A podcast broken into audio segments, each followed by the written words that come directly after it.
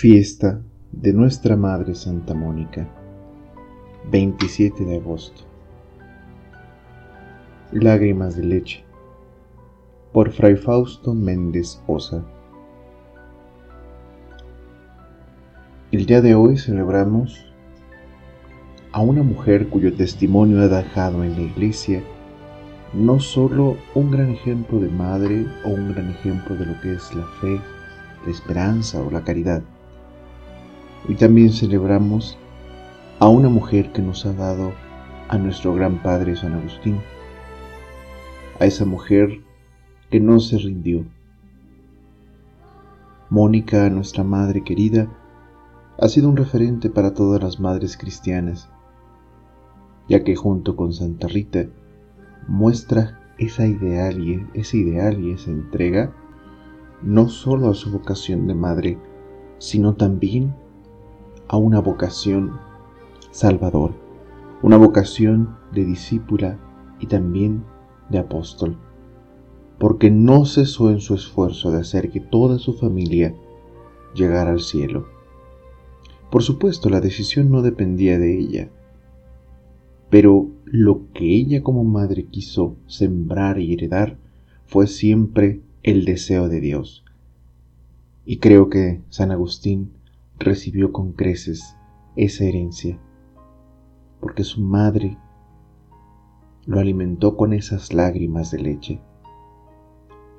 Nuestra Madre Santa Mónica es una creyente fiel que no quiso que se perdiera ninguno de los que ella tanto amaba, principalmente su esposo y sus hijos.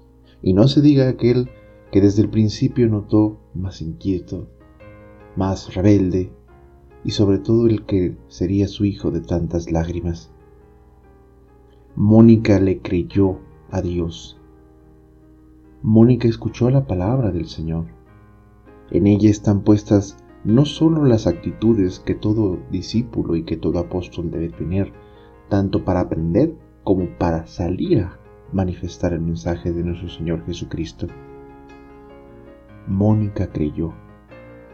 Y cuando en alguna ocasión cometió errores de fe, errores de piedad quizás, inmediatamente que le llamaron la atención los corrigió no se puso a pensar, es que a mí me gusta mucho, es que yo prefiero hacer esto. No, supo obedecer las indicaciones de su obispo, como también supo obedecer la voz de Dios, porque sabía y confiaba en que por medio de los apóstoles, en los sacerdotes, Dios había manifestado su voluntad.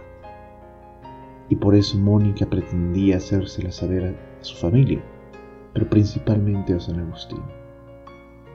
La labor de esta mujer cristiana no fue nada sencilla en una época tan diversa donde la tolerancia a, creer o a tener puesta la fe en varios creyentes era quizás un aliciente para desviar la moral en algunas cosas, en algunas circunstancias. Y el cristianismo, mejor dicho, Cristo, era ese respiro esperanzador en una sociedad que poco a poco se veía corrompida por sus propias actitudes y sus decisiones, porque no respetaba sus propios ideales. Y en ese sentido Mónica, al conocer a Dios, creyó y le fue fiel. Siempre buscó ser agradable a los ojos del Señor y por eso hizo todo lo posible por educar a sus hijos en la fe, en la fe en Cristo, en su fe misma, no por simple herencia o no por eh, mera casualidad. Lo hizo porque ella le creyó a Dios y tomó su fe como lo más importante para su vida. Y no solo esta vida, sino la que seguía. Es por eso que aunque su esposo Patricio llegara a tener muchas actitudes adversas a la fidelidad creyente de Mónica, ella siempre logró salir adelante con su fe y siempre supo ser también una maestra para su marido, porque ella no creía por una piedad meramente devocional, sino porque ella, como San Agustín, eran buscadores de la verdad y ella quiso vivir en la verdad, predicó la verdad y lo más importante es que siempre la vivió y la manifestó. La verdad que no es un concepto filosófico, em, teológico, no, no, la verdad es una persona que se estudia en la filosofía, en la teología, en las ciencias, pero la verdad es una persona y quiere vivir con esa persona que es Dios. Ella lo conoció y no, no gracias a esos procesos racionales o leyendo a los grandes autores de la época, como lo intentó su hijo. Ella como madre respetó que Agustín tomara ese camino tan difícil para encontrar a Dios, que al final fue necesario para poder centrar las bases de pensamiento que nuestro Padre necesitaba para explicar la fe. Por lo que ella misma entendió, después de mucho tiempo, que era necesario que Agustín leyera, se desviara en su afán para poder entender muchas de las cosas que le estaban pasando y también para ayudarnos a entender nuestra fe misma. Y no por deseo irresponsable de al cabo Dios trabaja en mí, no, no, no.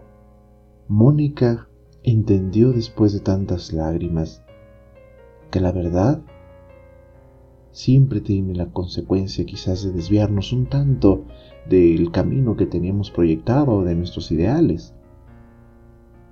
Mónica jamás pensó que, eh, que Agustín fuera presbítero, mucho menos obispo. Ella quería que fuera un hombre de bien, y lo fue tan fecundo que ahora quien habla pertenece a una de las grandes familias de una herencia directa de, la enseñanza tanto de nuestra madre Mónica como de nuestro gran padre San Agustín. Porque si bien no somos religiosas, sino religiosos, sin Mónica, sin nuestra madre, no estaríamos comprometidos con la esperanza. Porque si algo también nos enseña Santa Mónica como maestra de la esperanza, es a vivir la oración de tal manera y de tal suerte que siempre encontremos en ella un renovado aliento para encontrarnos, un renovado aliento para vivir, para ser fieles buscadores no sólo de la verdad, sino de nuestra fidelidad continua, perseverante. Mónica como maestra de la esperanza ha sabido darnos no solo la enseñanza o el testimonio de una mujer que sabe vivir la oración no como encuentro, sino como diálogo. Y su mayor tesoro y aportación fue también el ser sembradora de lágrimas. Qué belleza de los santos enseñarnos que con lágrimas han hecho tan fecunda la iglesia Qué enseñanza de los santos darle sentido a las lágrimas como esas semillas no sólo de esperanza sino de amor que riegan la tierra y que ellas mismas son una semilla que da un fruto valioso. No porque Dios nos quiera sufrir, sino porque logramos entender nuestra vida a la luz de la interioridad. Solo las lágrimas purifican nuestra vista de tal manera podemos ver nuestra vida a la luz de los ojos de Dios como auténtica sabiduría, como auténtico conocimiento de la realidad divina y no porque tengamos certeza o verdad, sino porque Dios nos la permite ver. Sería muy soberbio ostentar o incluso pronunciar que, ah, conozco la voluntad de Dios. En el caso de Santa Mónica, que nunca pretendió discernir a Dios sino vivirlo. Su sabiduría consistió en que el poco o mucho que conocía de él, lo vivió y lo hizo suyo, y siempre trató de ver con la luz de Dios o bajo la luz de Dios las inquietudes de su corazón, la conversión de su hijo, esos momentos de tanta crisis o angustia que no la alejaban de Dios, al contrario, la acercaban, pero que sin duda la mantenían inquieta. Mónica, como mujer de Dios, nos enseña que la esperanza, la fe, la caridad no son cuestiones de una serenidad eterna, sino una búsqueda por esa serenidad que viene solo de Dios.